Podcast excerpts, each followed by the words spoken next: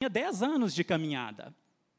Então, algo que é muito perto que a família, algo que é muito novo, e Bíblia, que é o princípio de tudo, gente. Olha que fusão interessante. Será que neurociência e Bíblia se contradizem? Quando a gente avalia questões relacionadas à família, será que há alguma contradição? A gente vai responder isso ao redor do, dessa, do que vamos discorrer aqui. Mas esse bate-papo ele precisa ser feito assim nesse tom de liberdade, de ambiente, de cura. E primeiro eu quero quebrar dois tabus já de cara. Dois tabus que a gente precisa quebrar aqui. O primeiro tabu, gente, é de que quem está falando aqui está falando aqui porque teve uma família e uma infância perfeita. Então eu posso falar. Então esse é o primeiro tabu que eu quero quebrar, tá? Aqui não está alguém que viveu uma família perfeita. Não tá. Eu poderia contar a história desse menino que. Obrigado, meu irmão. Que há 48 anos atrás nasce aqui na região metropolitana de Belo Horizonte. E com um ano nasce aqui no Colégio Batista, nessa região. E com um ano e seis meses, seus pais se separaram. Isso não era comum naquela época. Absolutamente isso não era comum. E então, com um ano e seis meses, eles se separam e ele então é acolhido por seus avós. Aqui na periferia de Belo Horizonte, em ruas de terra, em escola municipal. E ali a sua avó acolhe e o leva ao médico. E chegando ao médico, o médico olha para aquela criança e fala assim: Vó, eu não tenho uma notícia boa. Eu acho que esse menino não vai vingar. Eu acho que não vai dar certo. Olha só ele é muito desnutrido. Seus cabelos chegaram ao ponto de cair. Não havia nem cabelo, não havia nem mais proteína. E aquela avó, então, ela olha para aquela criança. Pode passar o próximo, por favor? Ela olha para aquela criança e ela faz uma leitura muito diferente. Pode passar o próximo, por favor? É daquela leitura que o médico havia feito. E ela olha para aquela criança e ela fala assim: ele vai vingar sim esse menino vai brilhar. Contextos escassos, difíceis e duas formas diferentes de ver. O menino que não ia vingar e o menino que ia brilhar.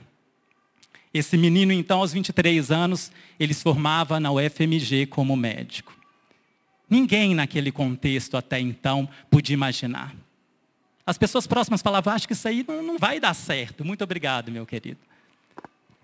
Não vai dar certo. Aos 23 anos ele se forma como médico. Dez anos depois ele estava na Organização das Nações Unidas, cuidando de pessoas em situação de vulnerabilidade. Em Washington. 25 anos depois, ele era pós-graduado em psicologia médica, mestre e doutorando em saúde da criança, em neurogenética. Tinha ido a mais de 70 países e aberto 15 centros de combate à desnutrição infantil, que era a marca da sua história ao redor do mundo. Em 25 anos. Aquela criança, cheia de problemas, com uma história toda atravessada no começo, ela chega aonde Deus havia determinado que ela chegasse. Então eu quero dizer uma coisa, meus queridos. Se começou errado, não quer dizer que esse vai ser o fim.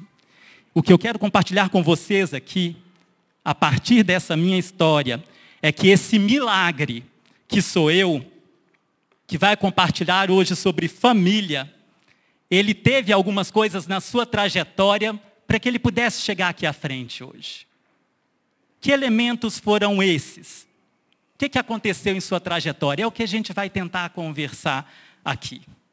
Esse é o primeiro mito que eu quero quebrar. Então, porque começou errado não quer dizer que tem que dar errado. Amém? O segundo mito que eu quero também quebrar é que quem está aqui à frente tem uma família perfeita. Então, ah, esse cara está falando aí porque ele tem uma família perfeita, então ele pode ficar aqui na frente falando. Então, esse mito, meu querido, eu também quero quebrar. Meus queridos, todos os dias na minha casa, nós temos que fazer escolhas. E quem faz escolha sabe que não, que não é fácil. Na minha casa, chega dor. Na minha casa, não sei se na sua é assim, a gente chora. A minha casa adoece.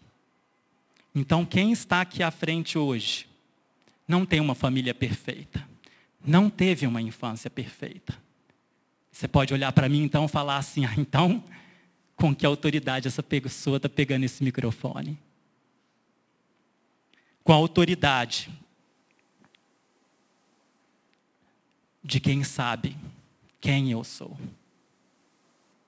Quais são os meus valores? Qual é o meu propósito? Qual é o meu destino? Isso é que me autoriza, meus queridos, estar aqui à frente hoje compartilhando sobre família. Não é a minha perfeição, mas eu sei em quem a minha fé está firmada. Eu sei de onde eu vim e eu sei para onde eu vou. Amém? E se você está aqui hoje, meu querido, eu quero dizer que você está no lugar certo. Se você ouviu esse título e falou assim, eu vou lá ouvir alguma coisa, eu quero dizer que já estou feliz pelo fato de você estar tá buscando orientação para sua família em Deus. A prova disso é que você está aqui hoje de manhã num dia de eleição. Então, que legal. Você está aqui porque você entende que na palavra de Deus a resposta para a sua família. E se você está aqui hoje e você quer abençoar a sua família. A gente vai falar sobre neurociência, a gente vai falar sobre Bíblia, e eu quero dizer, meu querido, que a neurociência, ela testifica a palavra.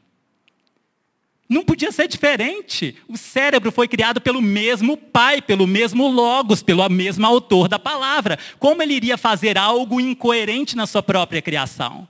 A palavra que sai da boca do nosso pai, ela tem que ser testificada no nosso cérebro, no nosso desenvolvimento. O pai é um único. Ele é o logos, ele é a palavra. Então, neurociência testifica a palavra. Uma questão de origem. Então vamos colocar agora este foco na família. A partir do mesmo pai. O foco na família. Se a neurociência testifica a Bíblia, eu quero dizer, meus queridos, que a primeira Bíblia que o seu filho vai ler é a sua vida. Não é nem a Bíblia que você vai dar para ele. Não é, às vezes, a revistinha da escola. A primeira Bíblia que o seu pai, a primeira Bíblia que o seu filho vai ler é a sua própria vida. Ali ele vai ver se bate uma coisa com a outra. Quando ele vem aquele domingo e quando amanhece segunda-feira na hora de ir para a aula. Bate. Nós somos a Bíblia que muitos lerão. Na escola, meu querido, na escola, minha querida, a Bíblia que os seus colegas irão ler é a sua própria vida. No seu trabalho, a Bíblia que o seu chefe irá ler é a sua própria vida. Porque a vida fala mais do que palavras. Muitos podem ter o microfone, mas muitos não o têm com respeito. Ou quando usam, não são respeitados. Porque o microfone não é compatível com a própria vida. A palavra de Deus fala que nós devemos criar as nossas crianças no caminho em que deve andar. Isso já é bem debatido, né? né? Olha lá o caminho lá. Tá vendo o caminho lá longe? Então, filho, tá vendo aquele caminho lá? Vai nele. Eu tô aqui, hein? Vai na fé que vai dar certo. Fala assim: crie no, durante, no percurso, com, caminhando com Ele, vivendo com Ele. Gente, para o desenvolvimento infantil, a criança, especialmente nos primeiros anos, ela usa, usa muito o que chamamos de neurônio espelho. Sabe o que, que é? Se o pai está triste, o filho está triste. O bebê que bebe um leite materno de uma mãe com depressão, aquele leite materno não é o mesmo. Aquele bebê começa por neurônio espelho vivenciar tristeza, vivenciar ansiedade. A criança, quando olha para o espelho, muitas vezes ela não vê a si mesma, mas ela vê o entorno em que ela vive, o que dizem que ela é. A criança, quando olha no espelho, ela vê o que dizem que ela é, não necessariamente o que de fato ela é. O entorno é determinante para esse desenvolvimento infantil. Se for preciso, pai, fale. Mas antes de tudo, viva.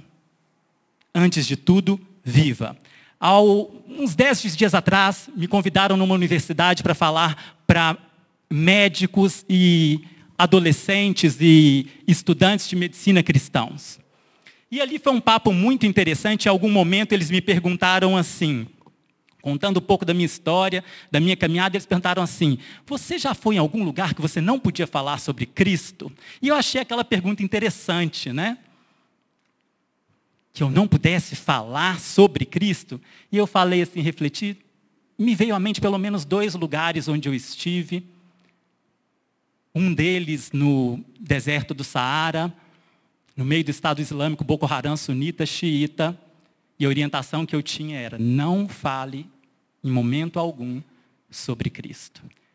Me lembrei de um momento onde nós tivemos com alguns irmãos da igreja no interior do Nepal, e antes da gente entrar naquele campo, o missionário nos chamou no canto e falou assim: olha, vocês vão lá, mas nós teremos ali radicais hindus e outros que estarão na janela 100% do tempo olhando se vocês vão falar a palavra Jesus. Meus queridos, isso foi um problema? Absolutamente não.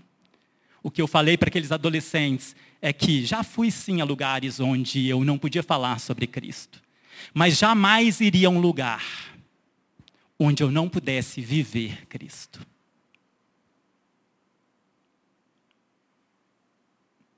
Onde eu não pudesse viver Cristo. Onde eu não pudesse amar. Aquele grupo de jovens comprometidos com Deus, eles me fizeram duas reflexões importantes. A primeira foi essa que nem eu mesmo tinha feito ainda. E a segunda reflexão que eles fizeram e que serve para a nossa conversa aqui nessa manhã é onde é o lugar do seu filho? Muitas vezes nós temos escutado, universidade não é lugar do seu filho. A universidade não é lugar do cristão. Este lugar, a política não é o lugar do cristão. Isso não é lugar do cristão. Quem já ouviu assim alguma coisa nesse sentido? Onde é o lugar do seu filho?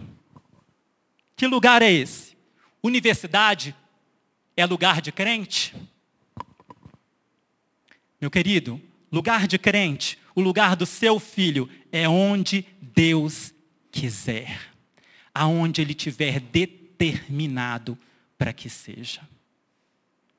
É onde Deus o enviar. E este é o nosso papel. Lugar de crente é onde Deus o enviar. Imagino se hoje não existem Josés. Será que hoje não pode mais ter José, pastor Léo? Não pode mais ter Esther? Será que Deus não vai enviar mais Josés?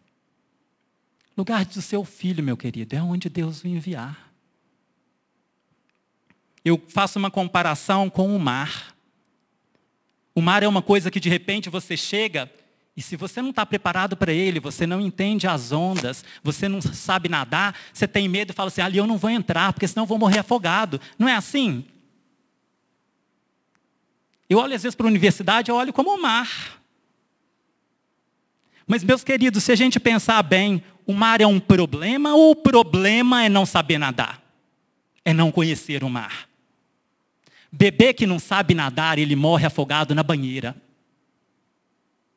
Você solta a cabecinha dele, ele morre. São fases do desenvolvimento. O que, que a gente vai fazer? A gente não dá banho ou a gente vai suportar a cabeça daquele bebê? Esse é um pouquinho da caminhada que a gente vai fazer aqui, e eu quero começar essa caminhada aqui falando de um homem que, gente, vocês lembram daquela história do gênio da lâmpada? Que alguém chega assim e fala assim: qual que é o seu desejo? Gente, vocês sabiam que isso aconteceu na Bíblia? Que um momento alguém virou para um homem e falou assim: qual é o seu maior desejo? Fala que eu vou te dar. Viraram para um homem e falaram assim: qual é o seu maior desejo? E esse homem simplesmente, ao expressar, se tornou o homem mais sábio da face da terra. Isso aconteceu na Bíblia, gente, a história do gênio, da lâmpada. Quem foi esse homem? Dica: Salomão. Salomão, gente.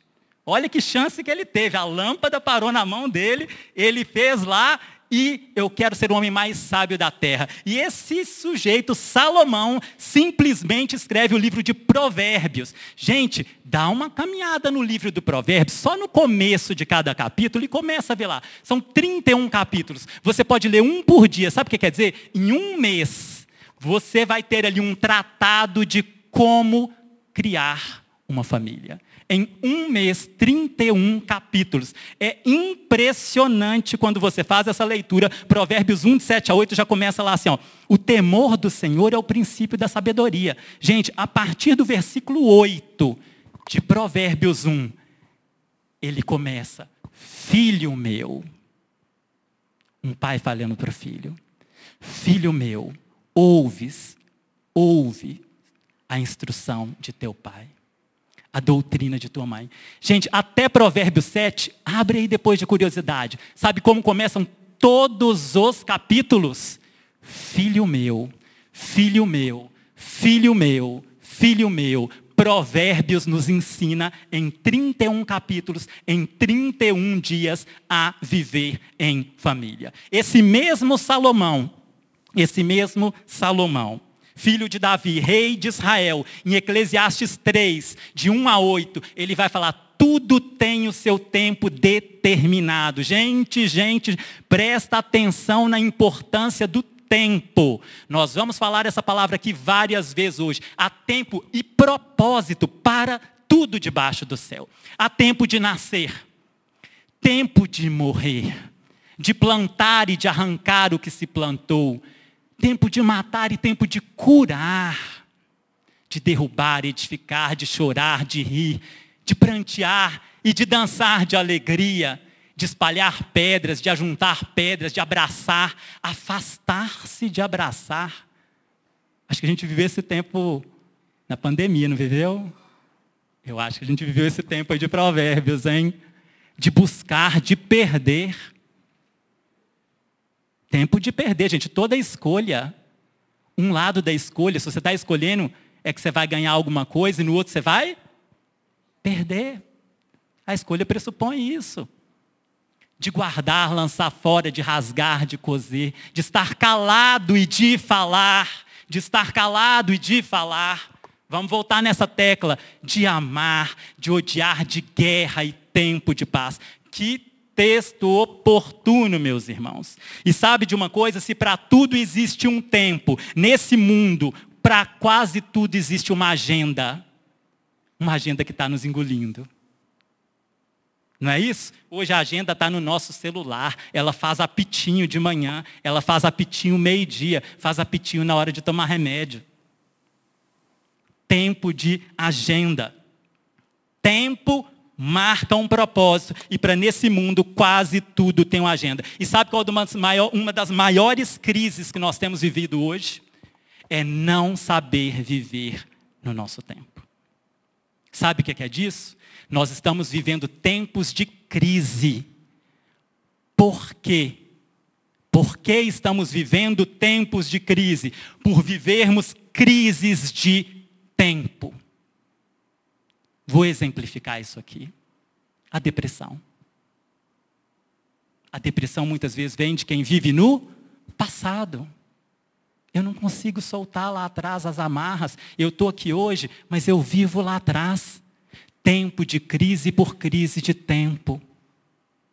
A ansiedade, eu vivo no futuro. Eu não consigo viver hoje, porque eu só imagino amanhã. Crises, tempos de crise, por não reconhecer os tempos. Gente, a história do povo de Israel foi exatamente isso. Presta atenção. Um povo que estava aqui de passagem, o tempo deles era de passagem. Não era para ficar ali no deserto, não, gente. era para passar por ali. Israel, muitas vezes o povo de Israel não entendeu que aquele era um tempo de passagem. E muitos de nós, porque a história de Israel é feita para que vivamos hoje, aprendamos enquanto igreja, também continuamos não entendendo que isso que nós estamos vivendo aqui, gente, é passagem. Isto é só um tempo. Este não é o seu destino. Nós não entendemos que o tempo para o qual nós somos criados se chama eternidade. Eternidade.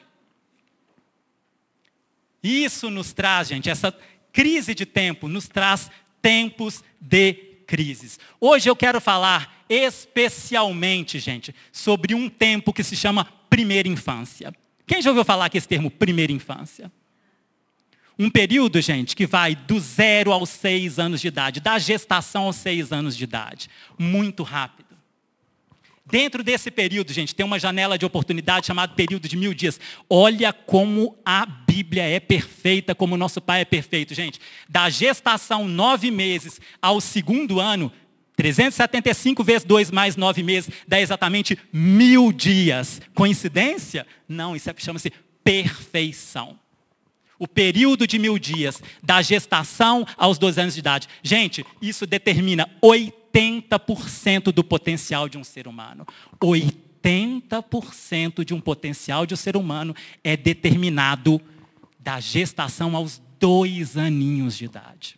Você põe aí mais uns 15% até os 6 anos de idade, ou seja, 95% do potencial de uma pessoa, do ponto de vista da neurobiologia, da neurociência, é determinado até os 6 anos de idade. Sobram 5% para a adolescência. Esse é o desenho que o nosso pai fez. E aí nos fala a importância desses seis anos. Imagina isso da formação aos primeiros dias, aos primeiros mil dias, à primeira infância. Muitos tempos de crise que nós vivemos vêm por não entendermos a importância desses tempos. Ah, é criança? Qualquer coisa serve. Ah, deixa aqui, qualquer professora tá bom, qualquer escola só vai comer e dormir. Quem já ouviu isso? Quem já ouviu isso? Para que investir, gastar dinheiro com criança? Tudo igual. Tudo igual. 85%, 95% do desenvolvimento de uma pessoa se dá até os seis anos de idade. Que período é esse? Que primeira infância é essa? Que tempo é esse de investir nos filhos que muitas vezes nós não temos percebido o valor disso? Será que a educação infantil começa na escola, Carol? Lá com quatro, cinco, seis aninhos. Nós temos um professor aqui. Gente, na escola, sabe o que a criança vai aprender? Geografia, matemática, história. Educação infantil se começa, sabe onde? Dentro do útero, na barriga da mãe. Ah, mas a criança lá não sabe o que é isso. Será? É isso que a gente vai caminhar aqui também um pouquinho sobre esse período do útero. O que, é que esse bebê sente ali dentro do útero? Gente, a gente não vai ter muito tempo. Eu poderia contar aqui várias experiências da neurociência. Vou ter que pular a maior parte aqui por uma questão é, do, do, desse nosso começo um pouco mais é, avançado. Mas eu quero dizer o seguinte, gente. Um bebê dentro do útero, ele sabe exatamente tudo que a mãe dele está sentindo. Ele é ávido por comunicar-se, ávido. Tem uma experiência de busca, 300 gestantes à frente de um entrevistadores. E eles combinam o seguinte: mãe, você vai conversar com o pesquisador. A partir do momento que acender uma luzinha aqui, aquela luzinha ali, você vai na mesma hora começar a conversar com seu bebê. Não é mais comigo. Combinado? E assim se faz. A mãe está conversando com o médico e o bebê está lá dentro. Gente, que papo chato, esse negócio não é comigo, né? Poxa vida, aparece a luzinha, gente. O que, que vocês acham que acontece? Quando aparece a luzinha que dá ordem para a mamãe conversar com o bebê. Gente, aquele bebê monitorado, monitorado ali sua frequência cardíaca, sua movimentação fetal, seu perfil biofísico, no mesmo momento, gente, que acende a luzinha, que a mamãe começa a conversar com o bebê dela, ela estava conversando com o pesquisador, e ali ela para e começa a conversar com o bebê. Naquele mesmo momento, o bebê, puff, gente, ele muda a frequência cardíaca dele, ele muda a movimentação dele, e ele fala, ele pensa, começa a pensar, gente, agora a mamãe não está falando com aquele cara chato. Agora é comigo. Agora é comigo. Isso parece fantástico a obra de Deus, não parece? A segunda fase dessa pesquisa é a cara do nosso Pai. É mais que perfeita. A segunda fase, o médico fala assim: Pois bem, a partir do momento que aparecer aquela outra luz agora, mãe, você vai conversar com seu bebê em pensamento. Você não vai falar uma palavra. Você pode estar pensando no que você quiser. Acendeu aquela luzinha, você vai pensar nele. E você vai transmitir a ele o que você pensa, sem falar uma única palavra. Gente, aparece a luzinha e o que, que acontece com o bebê? Ela está pensando em um milhão de coisas. Deu à luz o sinal, ela começa a pensar nele na mesma hora. Ele, mamãe, está falando comigo. Mamãe está pensando em mim, sem sequer pronunciar uma palavra. O que, que é isso? É magia? Isso é a perfeição de Deus, gente. Chama-se neurotransmissores. A mamãe e o bebê é uma coisa só. Aquela mamãe não precisa falar uma palavra. Ela envia endorfinas, ela envia neurotransmissores que vão fazer um print cerebral e vão dizer para aquele bebê exatamente tudo que ela está vivendo: alegria, tristeza, ansiedade, vontade, prazer. Ela come uma coisa gostosa. Ela come uma cenoura. É o resumo da experiência das cenouras. A mamãe curte cenoura. Ela é uma grávida que ama cenoura. E ela pega aquela cenoura. Hum, hum, hum, que delícia essa cenoura. Sabe o que ela está mandando para o cérebro daquele bebê? Gente, neurotransmissores relacionados ao prazer, que chegam no cérebro do bebê e o bebê está, hum, que coisa boa é esse negócio. Nossa, esse trem deve ser bom demais. Aí esse bebê nasce, um dia a mamãe chega com a cenoura para esse bebê. Na hora que aquele bebê põe aquilo na boca, o que, que ele vai sentir, gente? Hum, aquilo aquilo que a minha mamãe comia. Nossa, isso é muito bom. Gente, isso se chama memória gustativa. Os bebês têm memórias gustativas das suas mães durante a gestação e escolhe. Por isso que às vezes a gente vê a mãe falando assim: não, nem dá para ele isso não, porque ele não gosta. Na verdade, a mãe assim, né? Se a, não dá não, na verdade eu que não gosto, mas essa informação já foi para ele durante a gestação, não vai dar certo. Gente, é impressionante a perfeição. Um bebê reconhece na maternidade o leite da mãe dele pelo cheiro. Você apresenta várias mamadeiras, ó, vários leites maternos. Ele, ele reconhece o leite materno da mãe dele pelo cheiro. Com 20 semanas de gestação, gente, se forma isso aqui, ó. 20 semanas. Com 12 semanas, sem ter aparelho auditivo, cóclea, ele recebe os estímulos sonoros por meio da vibração da coluna vertebral dele no líquido amniótico. O som é uma onda física, vibra o líquido amniótico, a pele dele, manda lá para o cérebro dele, gente. Nem ouvido ele tem. Com 12 semanas, três meses, ele já recebe. Para que, que Deus fez isso? Porque ele precisa escutar vivenciar, interagir. Ele é ávido por comunicar-se. Por isso que nós precisamos ministrar os nossos bebês no útero, falar com eles, amá-los. Ainda que aquela mãe, meu querido, não precisa falar uma única palavra, porque ela está mandando neurotransmissores ali dentro do útero. Agora, o pai, esse, durante a gestação, este bebê tem uma predileção por sons graves. Vocês sabiam disso? É igual quando você está num churrasco, você entra debaixo de uma piscina. Quem já estava assim e está tocando uma música, aí você entra debaixo da piscina e tum, tum, tum. Você já viu isso? É a mesma coisa. O bebê, quando ouve uma som grave no útero, ele consegue escutar melhor, gente. A importância do pai falar com esse bebê dentro do útero. Converse com este bebê. A importância disso. Opa, acho que não está passando aqui. Esse homem, muitos de vocês conhecem, Albert Einstein, foi ignorado, a história conta, dentro da sua própria família. Conta que até os cinco anos de idade, seis, ele era visto como uma pessoa que nem falava. Até que um dia, na família dele, serviram uma sopa fria. E ele vira no meio do jantar e fala assim: a sopa está fria. E todo mundo quase cai para trás, a mãe, a família. Einstein, você fala? E sabe o que ele responde? Eu falo, vocês que não conversam comigo.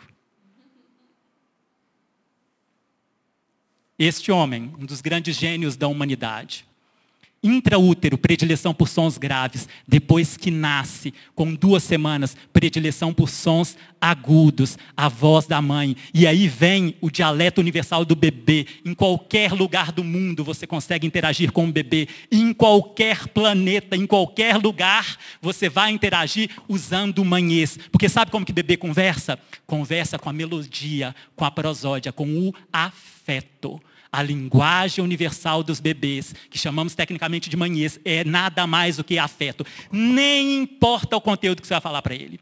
Gente, na nossa cultura, tem coisas que falamos aos bebês que se eles entendessem, eles sairiam correndo. Imagina você fazendo o seu bebê dormir e alguém cantando para ele: Boi, olha a letra. Boi, boi, boi, boi da cara preta. Pensa a cena. Pegue essa criança que tem medo. Gente, para aí. Ainda bem que não entende. A linguagem universal dele é afeto. Ele vai entrar num sono profundo, gente, porque aquilo para ele é melodia. Imagina um bebê ouvindo cantar. É, Dorme, neném, que a cuca vem. Pe... Olha só, hein? Olha a sabedoria que a cuca vem pegar. Papai, está onde, pastor? Papai foi para a roça e a mamãe está onde? Ele está abandonado, gente. Está abandonado. Ele está abandonado. E ele faz o que? Ele dorme. Porque o que importa é a melodia, é a prosódia. Você está usando a linguagem universal. Gente, a linguagem universal do bebê é afetiva. Isso faz print cerebral, faz prazer nesse bebê. E ele se entrega. Preste atenção. Você está cantando uma coisa para ele que ele deveria sair correndo. E por causa do afeto, ele descansa. Sabe onde que ele vai usar isso, pastor Léo? Lá na vida adulta. Quando vier uma tempestade vier uma tempestade, a tempestade cantar uma música horrorosa para ele, ele vai lembrar, sabe de quê? Das memórias afetivas que ele traz lá de trás. É isso que vai contar. O afeto que deu ele autoestima, que ensinou a ele o valor dele, que falou assim: pode vir a tempestade, ensinou a ele a resiliência. Você vai vencer, você vai sair dessa, não tem problema não. Não importa o conteúdo, o que importa é quem você é. Dentro dessa linguagem do bebê, algo extremamente importante se chama música.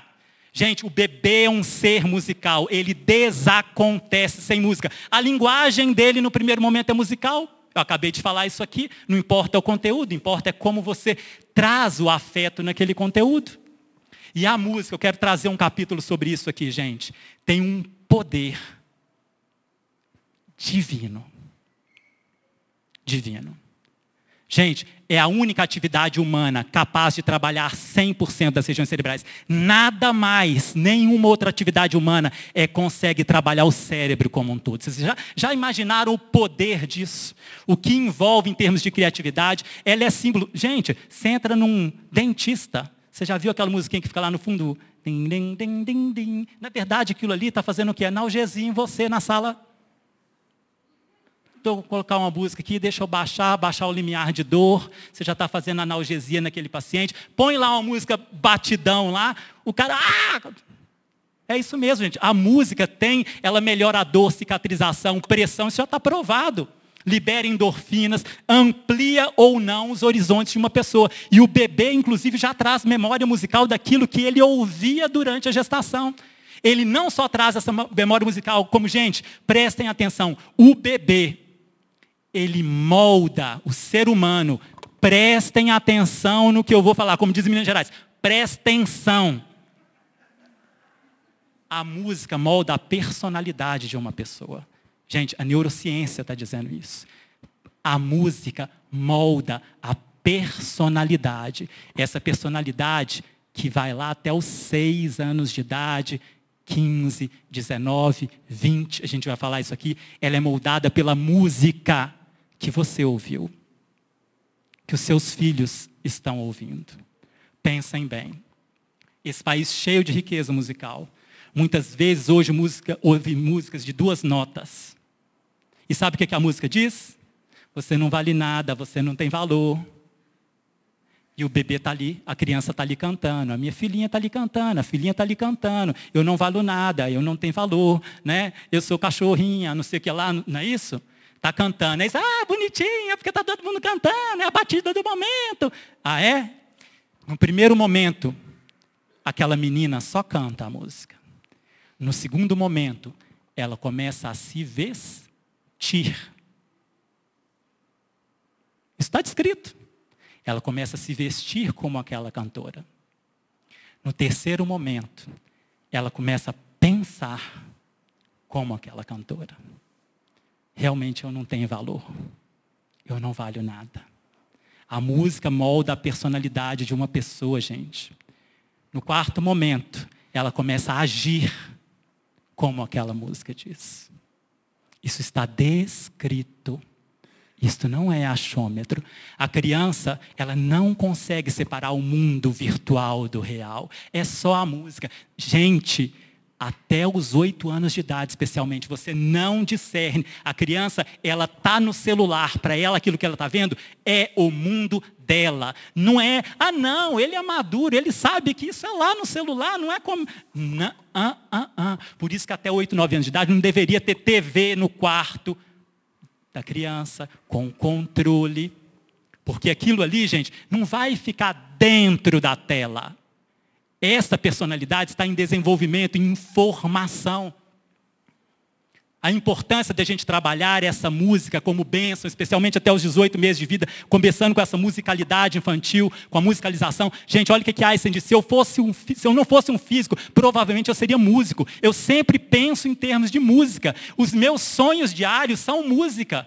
Eu vejo a minha vida em termos de música. Olha o que, que esse gênio falou sobre música. E dentro da musicalidade, gente, há um, a um, essa ferramenta, ela é a base, inclusive, do cuidado de um pai para com seus filhos. A parentalidade intuitiva, que é algo natural que Deus nos deu dentro da nossa espécie, que é a habilidade da gente cuidar dos mais novos, para que eles não pereçam, para que a espécie sobreviva. A principal ferramenta da parentalidade intuitiva, lá descrita lá de Papuzek, é a musicalidade. Olha a importância dessa música, para mostrar a importância dessa música. E essa musicalidade vai desenvolver, gente, a imaginação. É a única atividade humana que trabalha todas as regiões cerebrais. A única, inclusive o centro da imaginação. Na arquitetura cerebral tem uma área responsável pela imaginação e esta musicalidade vai trazer imaginação e criatividade a essas crianças. Esse desenvolvimento saudável vai trazer isso a essas crianças. E isso hoje é visto, inclusive, como verdadeiro sinal de inteligência. Não é decorar, gente. Muitos dos seus filhos que aqui estão, quando chegar ao mercado de trabalho, ninguém vai nem querer saber do diploma que eles têm. E assim, tipo, ah, não, mas está aqui o meu diploma de nível médio, ah, tá bom. Tem mil candidatos ali, todos têm um diploma de nível médio. Tem 500 ali, todos têm diploma de superior. Não é isso que importa. Sabe como é que vai ser feito o processo seletivo daquela empresa onde seu filho está indo? O dono da empresa vai chegar lá, vai falar assim, sabe qual é o problema da nossa empresa? É esse aqui, ó. Tem 10 anos que a gente está patinando com isso aqui. Candidatos, resolvam o meu problema. Quem resolver, ganhou a vaga de emprego pensar fora da caixa. Imaginação. Não vai adiantar nada ter decorado. Vai adiantar como que aquela criança trabalhou essas regiões cerebrais para que elas não tenham sofrido poda neuronal, que é algo que tem acontecido com muitas das nossas crianças. Infelizmente, meus queridos, nossas crianças, elas nascem com o tico e o teco. Já ouviu falar no tico-teco, aqueles dois neurônios? Elas nascem com aqueles dois neurônios lá. Mas, em países como o nosso, infelizmente, boa parte das nossas crianças vão perder o potencial cerebral para o qual elas nasceram. Perder. Três quartos das crianças perdem seu potencial. Era para ser um Einstein, era para ser, era para ser um professor, era para ser um, era para ser, era para ser, mas não foi. O que, que deu errado? O que a neurociência tem mostrado que deu errado se chama falta de estímulos. Um quinto das crianças no Brasil, quando chegam à escola, já chegam, de cada cinco crianças brasileiras que chegam à escola, uma já chega com lesão da arquitetura cerebral, gente. Ah, mas agora que era para brilhar, que eu coloquei na escola, agora que eu achei que ia voar. Aí a Carol está lá olhando e falou assim: hum, eu acho que essa criança tem um probleminha. Ela já chega ali com 4, 5, 6 anos com lesão de arquitetura cerebral. Nasceu com tico e teco, mas o desenvolvimento da rede neuronal dela dependia de estímulos esses estímulos formam a rede neuronal, a bainha de Menelina, formam, formam ali a, a plataforma para o potencial, para o sucesso daquela criança. E aí, não trabalhou esse conteúdo? Tá bom, não tem comida, não tem nutrição, não tem estímulo, então vai pá, pá, pá, pá, pá, pá, pá. Infelizmente, quantos de nós não ouvimos isso aqui?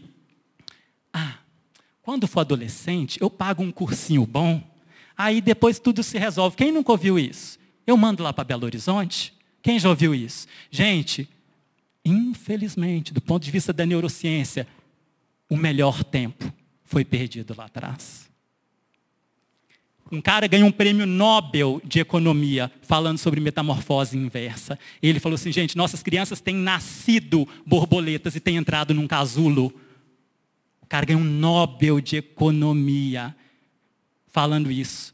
Você investe no adulto, volta um para um. Você vai fazer um curso que eu quero melhorar, tal, tal, tal. Um para um. Você investe num adolescente. O adulto volta um para um e meio, um adolescente volta um para dois. Em resumo, você gasta mil reais por mês com um adolescente, isso quer dizer que ele vai voltar para a sociedade para ele mesmo dois mil reais por mês depois. Essa é a conta que um cara ganhou Nobel, James Heckman, faz. A conta e mostra. Você investe no adulto, é um para um e meio. Você investe mil por mês na sua vida, você vai colher um, um e meio. Adolescente, um para dois. Se você investe um na primeira infância de 0 a 6 anos, volta sete vezes mais. Sete vezes mais. Nem bolsa de valores dá isso. É o momento mais eficiente para a gente investir. É o tempo de semear, para que não ocorra essa metamorfose inversa. E sabe o que, é que tem acontecido em países como nós, gente? Essa informação que está aqui à frente, a primeira, é da ONU, Unicef, janeiro de 2020. Os bebês brasileiros nascidos em 2019, no da, no meio da pandemia, trancados dentro de suas casas, sem interação social, que é a base para o desenvolvimento cognitivo desse bebê, eles vão alcançar apenas 55% do seu potencial cerebral. Serão bebês metade, pela metade. A ONU chamou o Brasil no canto e falou assim: reveja a decisão de vocês manterem escolas fechadas. Isso que vocês estão fazendo, isso vai ter um custo. Os nossos adolescentes na avaliação, gente, eles têm alcançado nas avaliações de performance de texto. Nós temos aqui alguém da área da educação que pode testificar isso aqui. Metade dos adolescentes brasileiros são considerados analfabetos funcionais. Sabe o que é isso? Eu sei ler e escrever mas lê e não consegue interpretar. Tem uma prova depois, cujas respostas estavam no texto, e metade dos adolescentes brasileiros não conseguem extrair do texto as informações que nele estavam contidas. Que escolhas temos feito? Será que não é hora de repensar? Se a gente quer reescrever uma história, gente, a gente tem que voltar no começo. Não adianta pegar uma borracha e tentar apagar o final escrever um finalzinho bonito, porque a história é determinada por aquilo que está nos primeiros linhas. Determinado pelo capital não cognitivo simplesmente que se dá a uma criança, mas a soma de experiências que formam aquele sujeito. O que tecnicamente se chama capital humano. Isso é diferente de QI, e sabe como é que você dá capital humano para uma pessoa? O Heckman ganhou o Nobel dizendo assim, ó, oh, a riqueza de um país está atrelada ao capital humano que ela tem. Não é o que está no solo, no subsolo, não. Tem um outro sujeito que falou assim, você mede a riqueza de um país, não é pelo número de mestres e doutores que tem lá, não. É pelo como esse país cuida das suas crianças. E começa a falar sobre riqueza, PIB, capital humano. E ele vai falar assim: olha, a soma de experiências que essa criança vai viver na infância vai determinar as habilidades socioemocionais necessárias para o sucesso dessa criança. Preste atenção. A soma de experiências que ela vai viver até os seis anos vai determinar as habilidades socioemocionais para o sucesso dela. Resiliência, motivação, persistência, caráter se ensina até os seis anos de idade. Se ensina. Função executiva. Hoje há um mundo em crise de TDAH. Vou falar sobre isso se tiver um minuto. Se ensina. Na minha infância, eu me lembro da minha avó, eu tinha uma gaveta. Uma gaveta. Mas a minha avó falava assim: aqui você vai colocar a meia, aqui você vai colocar o shortinho, aqui você vai colocar o sapato. Ela estava me ensinando função executiva, habilidade socioemocional para o sucesso. Vai lá arrumar a mesa. Quantas pessoas vão almoçar? Eu falo que naquela época, há 48 anos atrás, as famílias tinham um hábito muito estranho, pastor Léo. Elas almoçavam juntas. Imagine isso. Elas sentavam à mesa juntas. Se vocês forem ao livros de história, isso vai estar escrito lá. A gente foi perdendo isso. E as crianças nos ajudavam. Eu tinha que colocar aqui o copo, aqui o talher. Sabe o que, que a minha avó, que não estudou, estava me ensinando? Ela estava me ensinando função executiva, planejar, pensar, executar, avaliar o que eu fiz, ver se o resultado está bom. São quantas pessoas, quantos pratos, como que eu vou dispor? Ela estava me ensinando matemática, sem ela saber. Experiências no percurso daquela criança que vão determinar resiliência, motivação. Quantas crianças sem persistência vocês conhecem hoje? Adultos que não conseguem manter foco. Com nove meses de idade, o bebê já apresenta, gente, princípio moral. Se eu tivesse tempo, eu poderia falar sobre isso. Eu poderia falar sobre várias questões que nos mostram aqui a importância de dar atenção ao tempo conforme a natureza de cada tempo. Há tempo de ser criança, há tempo de ser adolescente, há tempo de ser pai, de dar e receber estímulos. Infelizmente, eu trabalho com crianças em situação de, às vezes, extrema vulnerabilidade. Já estive em terremotos, em guerras, em secas, em catástrofes, enchentes, Haiti, Nepal,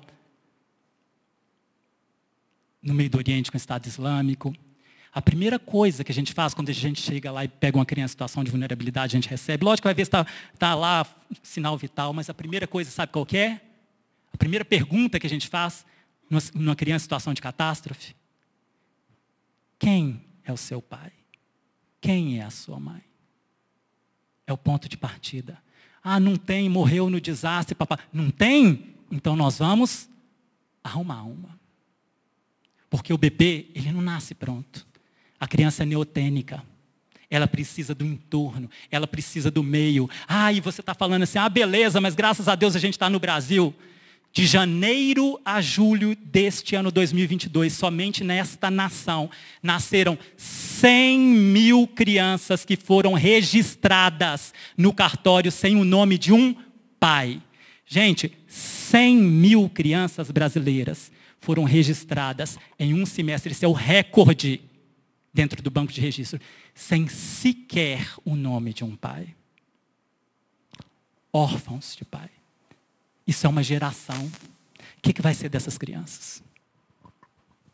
Ah, mas o resto tem pai. Um estudo de uma Universidade Federal Brasileira demonstrou que o tempo médio que um pai brasileiro gasta com seu filho é de. Quem chuta, Carol? O tempo médio que um pai brasileiro gasta com seu filho por dia. Para abreviar, 10 minutos.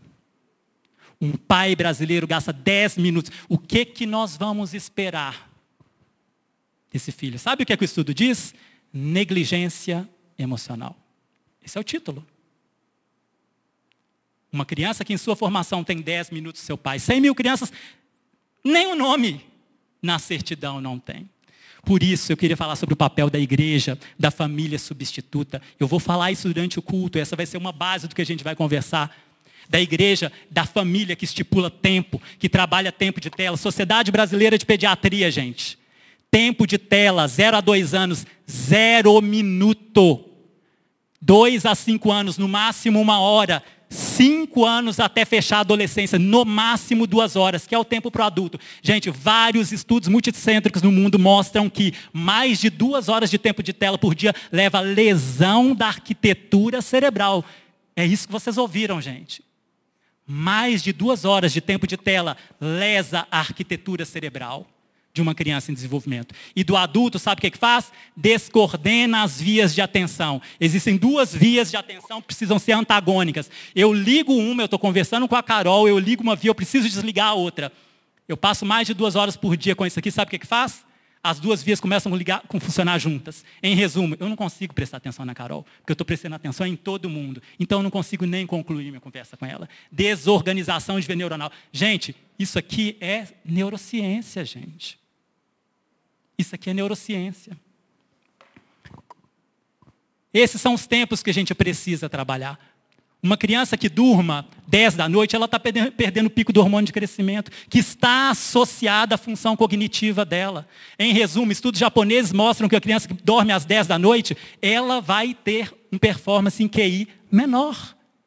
Ela deveria ter ido para a cama nove e meia para pegar o pico do hormônio de crescimento às 10. Ela não vai só crescer menos. Provavelmente ela vai ter a capacidade cognitiva dela prejudicada. Porque ela está vivendo o tempo do adulto e não o tempo da criança. Falei sobre a importância de não ter, essa criança não consegue distinguir o real e o imaginário.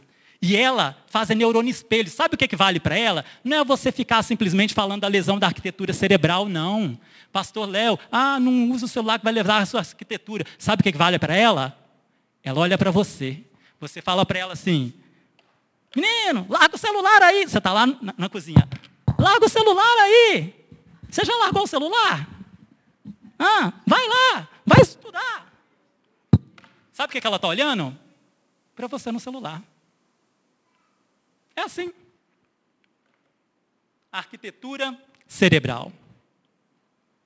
Tempo-se de se desenvolver, de aproveitar a neuroplasticidade, de aproveitar e de dar a essa criança a possibilidade de ter estímulos que gerem nessa criança proteína para construir cérebro, chamada aí de BDNF, sardinha, leite materno, brincar. Tudo isso constrói cérebro de uma criança, para que ela tenha função executiva, que ela consiga receber um estímulo, interpretar, processar, planejar, executar e avaliar o que ela fez. Isso se chama função executiva. Essa é uma das últimas lâminas que eu quero mostrar aqui, gente. Controle de função executiva. Isso é estudo de neuroimagem Universidade da Califórnia, um estudo interessantíssimo que mostra sobre o amadurecimento cerebral das nossas crianças e adolescentes. A capacidade, o juízo crítico, a capacidade de analisar uma coisa que está acontecendo e entender as consequências daquilo. O que eu vou fazer? Quais as consequências a partir daquilo que eu vou fazer? Sabe o que está aqui? Onde está amarelo aqui, meu querido? É cérebro imaturo. Onde está azul? É cérebro maduro. Cinco anos de idade. Deixa eu ver se eu consigo apontar aqui. Cinco anos de idade. Aí é para cá. Cinco anos de idade, gente. Cérebro imaturo. Você protege, você educa, você fala para não chegar na janela, porque é alto, se cair vai machucar, mas você põe uma tela. Pré-adolescente, aqui ó, córtex pré-frontal, dorso lateral, imaturo. Gente, adolescente, isso não é o que eu acho. Isso é que a neurociência diz. Não é o que eu gostaria que fosse.